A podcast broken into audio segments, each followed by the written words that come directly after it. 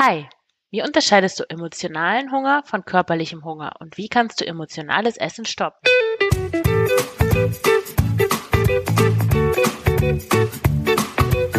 Schlanke Gedanken. Abnehmen mit Kopf und Herz. Ich bin Marion Schwenne und zeige dir, wie du mit dem richtigen Mindset und guten Essgewohnheiten dein Wohlfühlgewicht erreichst. Ganz ohne Diätstress und Zusammenreißen. Hallo und herzlich willkommen zu dieser neuen Folge des Schlanke Gedanken Podcasts. Heute mit dem zweiten Teil der Folge zum emotionalen Essen. Und ich mache direkt weiter an der Stelle. Ja, wie unterscheidest du emotionalen Hunger von psychischem Hunger? Also in der achten Folge, in der vorletzten Folge ging es ja darum, ja, was emotionaler, emotionales Essen eigentlich ist, welche Folgen es hat und ja, jetzt geht es mehr so darum, wie erkennst du das eigentlich, dass du emotional isst und ja, wie unterscheidest du es eigentlich davon, ja, wenn du wirklich hungrig bist, also körperlich hungrig bist? Ich möchte mal ein paar Unterschiede direkt auflisten. Also, wenn du körperlich hungrig bist, dann spürst du das im Magen. Wenn du emotional hungrig bist, dann spürst du das nicht im Magen, sondern du spürst es entweder nicht körperlich, also das ist nur so eine Art Druck im Kopf ist vielleicht, so von der Idee, dass du jetzt unbedingt essen musst.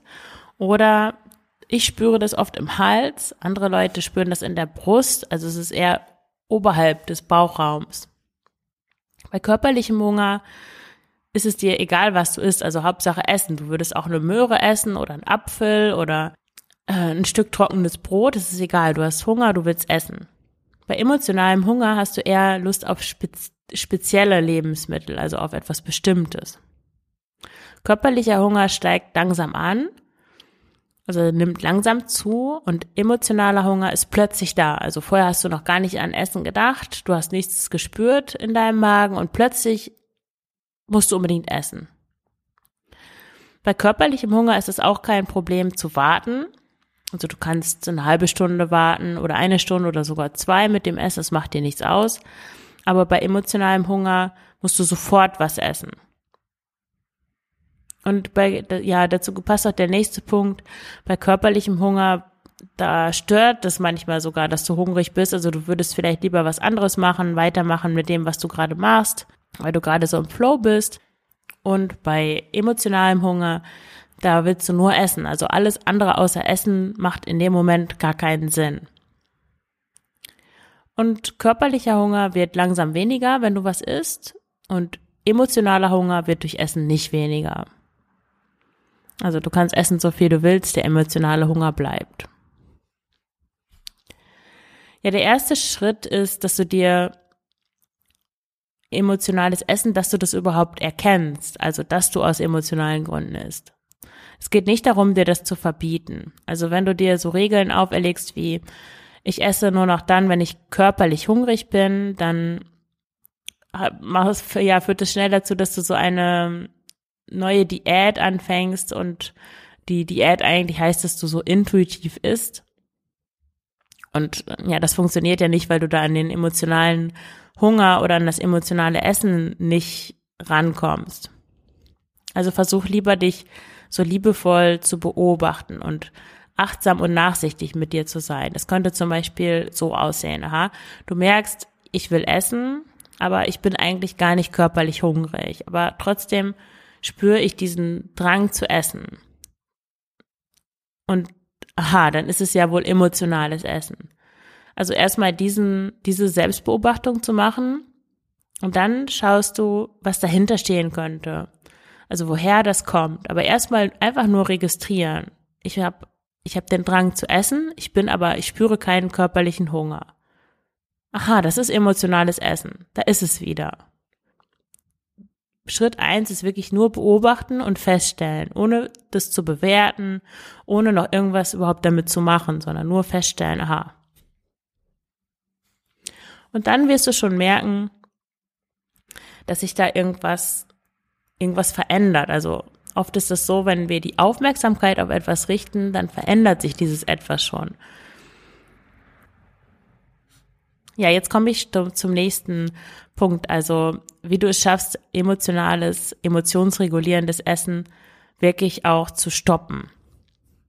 Und da habe ich ein paar Tipps für dich mitgebracht. Und zwar sind es, wie viele Tipps sind es? Ich zähle mal eben durch. Es sind fünf Tipps. Die sind aber sehr ausführlich. Also ja, fünf Tipps, wie du äh, emotionales Essen stoppen kannst. Der erste Tipp ist, hör auf, dir Sachen zu verbieten. Also Essverbote bringen dich nicht weiter, sondern setzen dich nur noch weiter unter Druck. Und Druck erzeugt ja bekanntermaßen Gegendruck. Und oft, ja, wenn du zu den Menschen gehörst, die aus emotionalen Gründen essen, dann kann es, ist es wahrscheinlich, dass du ein sensibler Mensch bist, der genau wahrnimmt, so was, ähm, was um, um ihn herum vor sich geht.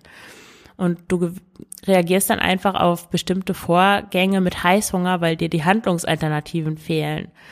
Du hast dann nie gelernt oder du hast verlernt, wie du mit Traurigkeit, Wut oder Sorge umgehst, ohne Essen zu, zu benutzen, um damit umzugehen. Und was passiert jetzt, wenn du die Essen verbietest? Dann steigt der Druck. Du bist verärgert, du bist wütend, frustriert oder du fühlst dich hilflos. Und du willst aber so reagieren, wie du es gewohnt bist, nämlich mit Essen. Aber das Essen ist ja nicht da, weil du das verbietest dir ja.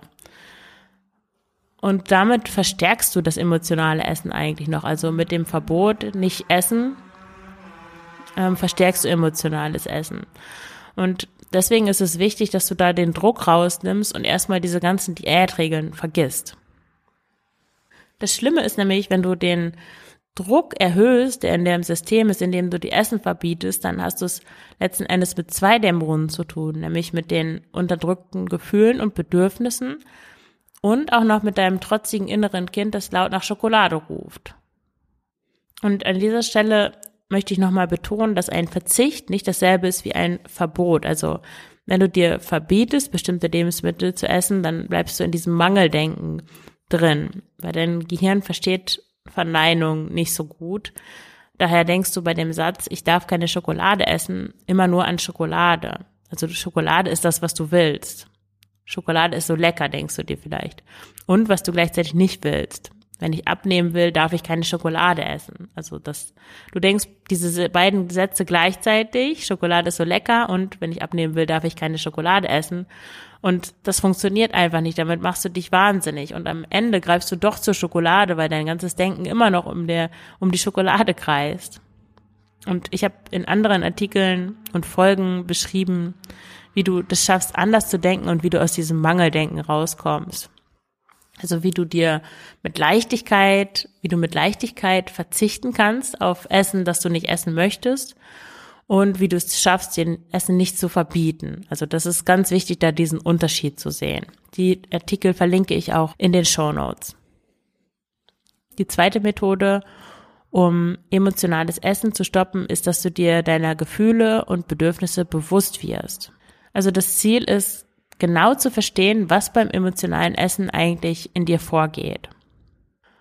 Und dazu darfst du dir als erstes die Situation bewusst machen und deine Gefühle und deine Reaktionen darauf. Also emotionales Essen entsteht häufig dadurch, dass sich äußere Auslöser und deine Reaktion darauf zu einer Gewohnheit verselbstständigen. Ich möchte mal an ja, ein, an einem Beispiel zeigen, was ich damit meine. Also stell dir vor, du kommst von der Arbeit nach Hause, du räumst Einkäufe weg, du legst Wäsche zusammen, du kochst das Abendessen, du machst den Abwasch und wenn du Kinder hast, bringst du die Kinder auch noch ins Bett. Du bist dann eigentlich ja satt, du hast dir zu Abend gegessen und auch schon ziemlich müde, du legst dich aufs Sofa und fängst an, Schokolade zu essen. Oder vielleicht guckst du erst noch Fernsehen oder liest ein Buch und holst dir dann die Schokolade. Erst fängst, du nur ein Stückchen, dann isst du noch eins und dann noch eins und am Ende des Abends hast du die ganze Tafel aufgegessen. Und ärgerst dich, dass du dich schon wieder nicht an deine Vorsitze gehalten hast.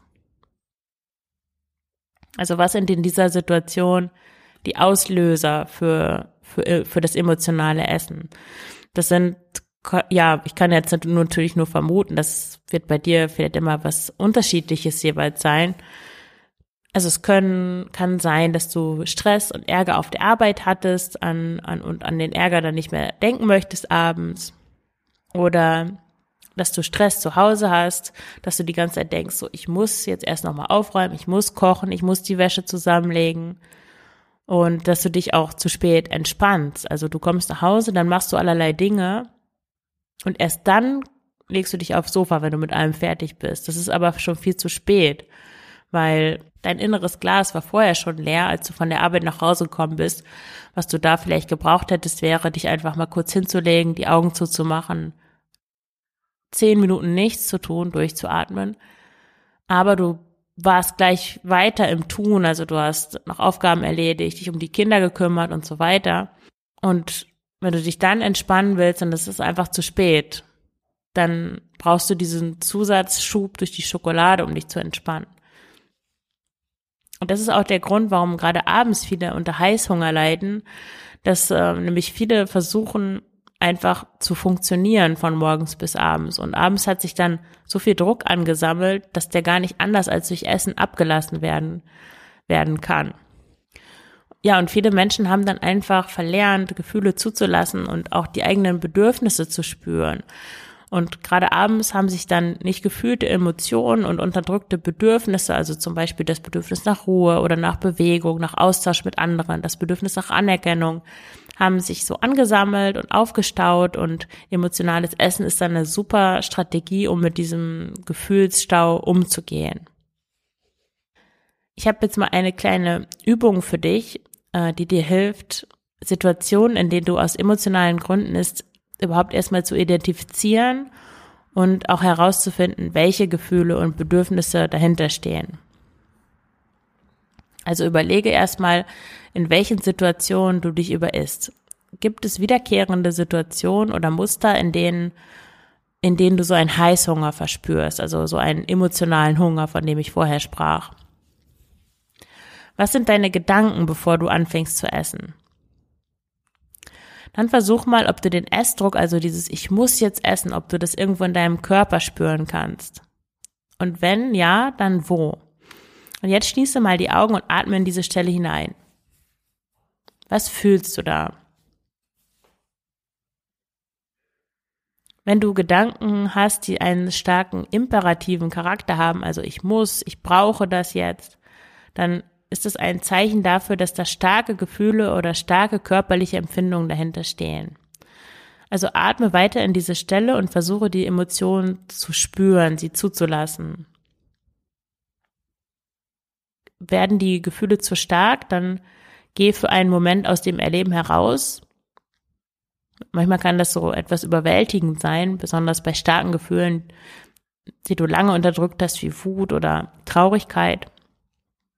Dann versuch dich so von oben zu betrachten und deine Gefühle von außen zu sehen und beobachte auch, wie sich die Gefühle dabei verändern.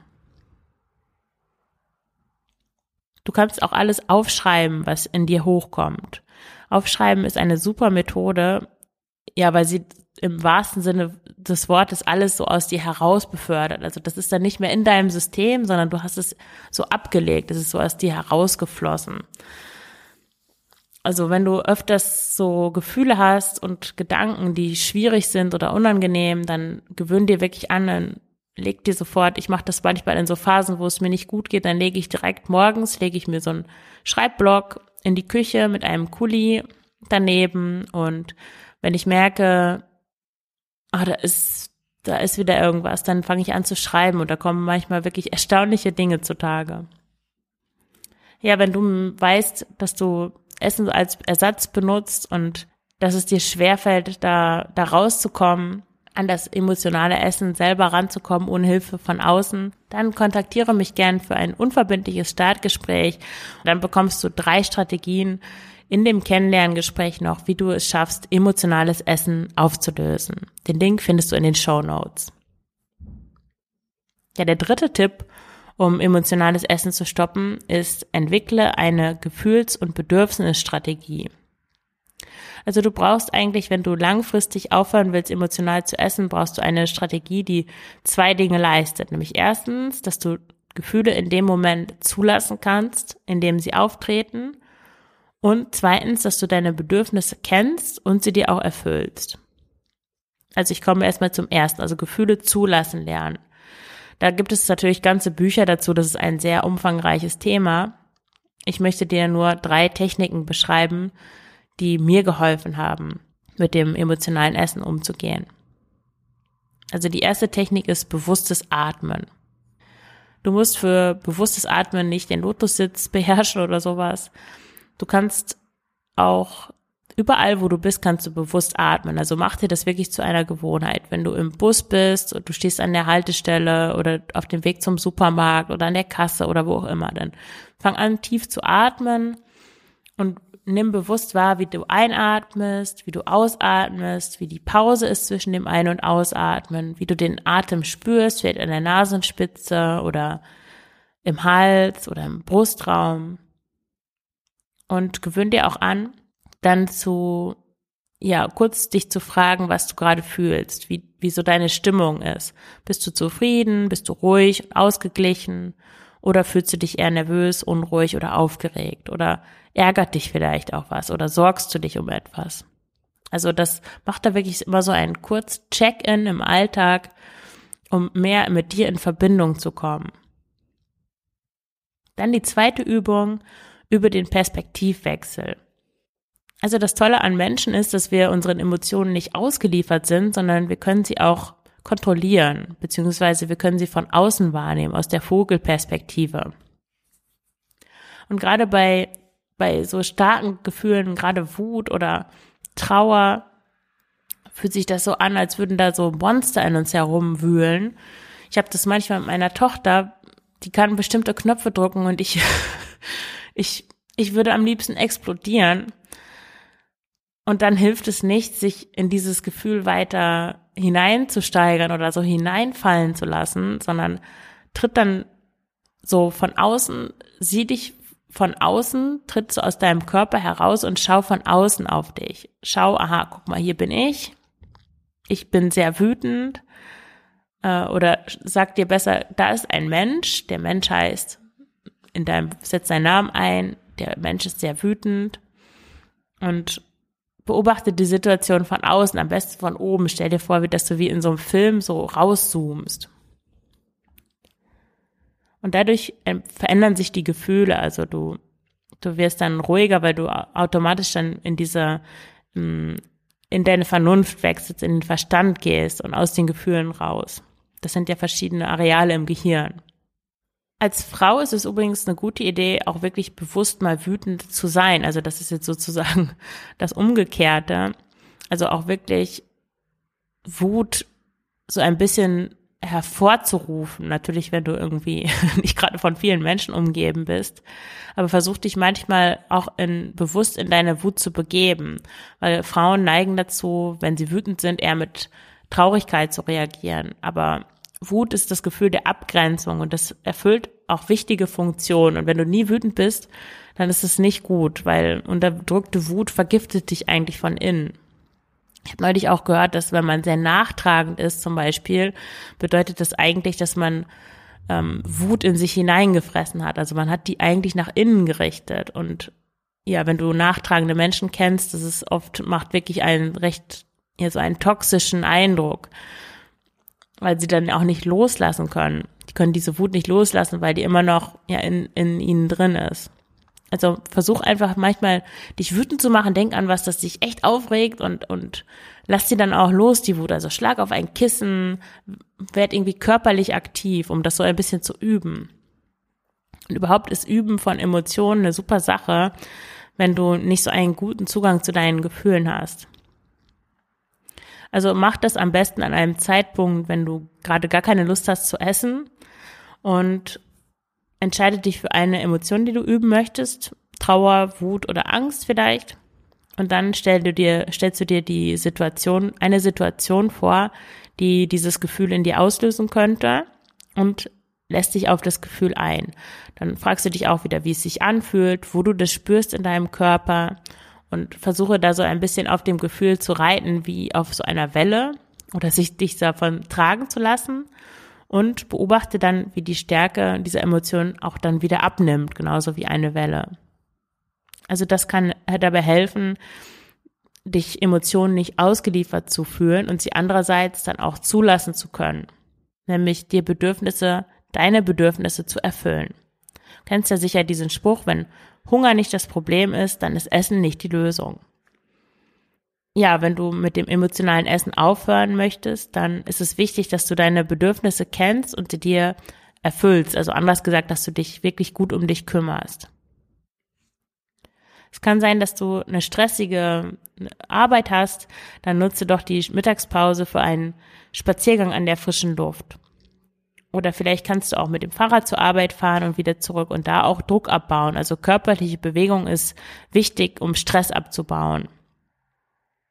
Wenn du dann denkst, na ja, ich muss aber mit meinen Kolleginnen, Kollegen ähm, essen gehen mittags, um nicht unhöflich zu sein. Ja, aber wenn du eher ein introvertierter Mensch bist und auch Zeit für dich brauchst und Ruhe und Abstand, dann haben deine Kollegen auch nichts davon. Dann geh besser eher spazieren und dann trink mit denen vielleicht noch einen Kaffee zusammen. Und isst deinen dein Mittag dann später. Oder ja, isst doch was Kleines und nutzt dann noch die letzte halbe Stunde, um spazieren zu gehen. Kann aber auch sein, dass du gar keine Aktivität brauchst, sondern dich eher entspannen musst. Dann, ja, das ist sowieso ein wichtiger Tipp, den ich dir immer ans Herz legen würde, nämlich leg dich erstmal für ein paar Minuten aufs Sofa oder auf den Teppich, wenn du dich so eingerichtet hast wie ich, wenn du von der Arbeit nach Hause kommst. Also leg dich hin, entspann dich, mach erstmal nichts anderes. Nicht die Tasche ausräumen, nicht den Kindern sofort Abendessen kochen oder Wäsche zusammenlegen oder was auch immer, sondern du legst dich erstmal hin, weil du musst deine Reserven wieder auftanken. Das ist jetzt erstmal die Priorität. Und es kann auch sein, dass du erstmal gar nicht so genau weißt, was dir gut tut, dann versuche verschiedene Dinge. Du kannst ähm, spazieren gehen oder Radfahren oder liegen erstmal ausprobieren, aber Musik hören ist auch super oder meditieren oder joggen gehen zum Beispiel, wenn du von der Arbeit nach Hause kommst. Das sind gute Methoden, um runterzukommen. Wenn du dich normalerweise eher passiv entspannst, also durch Entspannen, rumliegen, dann versuch auch mal deine Komfortzone zu verlassen und aktive Tätigkeiten auszuprobieren, also wirklich Sport zu machen und guck mal, wie das wirkt. Also vielen Menschen geht es damit auch besser. Bei mir ist es manchmal so, dass ich nach Hause komme und denke, oh, jetzt will ich nur noch rumliegen. Wenn ich dann aber laufen oder schwimmen gehe, dann habe ich echt wieder viel mehr Energie. Also das ist wirklich auch so ein bisschen ausprobieren. Ja, und dann gehört auch zu den Bedürfnissen, dass du ein Leben führst, das in Übereinstimmung ist mit deinen Werten. Vielleicht greifst du zu essen, um dich darüber hinwegzutrösten, dass dein Leben nicht so ist, wie du es gerne hättest. Und ja, ich rate dir dazu, das nicht zu machen. Anstatt zu essen, hast du viel mehr davon, wenn du herausfindest, was dich unglücklich macht und das dann auch zu ändern. Es kann sein, dass einige deiner wichtigsten Bedürfnisse in deinem Leben nicht erfüllt sind. Und ja, welche das sein können, könnten, das hängt von deinen Werten ab. Vielen Menschen sind ihre Werte gar nicht bewusst. Also wenn es dir grundsätzlich nicht gut geht, wenn du jetzt nach diesen Übungen den Eindruck hast, oh, irgendwas stimmt da irgendwie überhaupt nicht, dann hilft es auch nichts, an dem emotionalen Essen rumzuschrauben. Ja, weil das emotionale Essen, das hilft dir auch. Also es ist ja nicht nur was Negatives, sondern das zeigt dir auch an, ha, hier stimmt irgendwas gerade nicht. Du kannst es auch als als Wegweiser benutzen, als Wegweiser, wie dein Leben eigentlich aussehen soll, damit es dir gut geht und damit du das Essen gar nicht mehr brauchst. Ich hatte das, als ich in meinem letzten Job war, der, das war ein sehr, ich will nicht sagen technischer Job, aber es war ziemlich trocken und öde und ich habe keinen Spaß daran gehabt. Ich wollte lieber schreiben und Podcast-Folgen aufnehmen und kreative Dinge tun.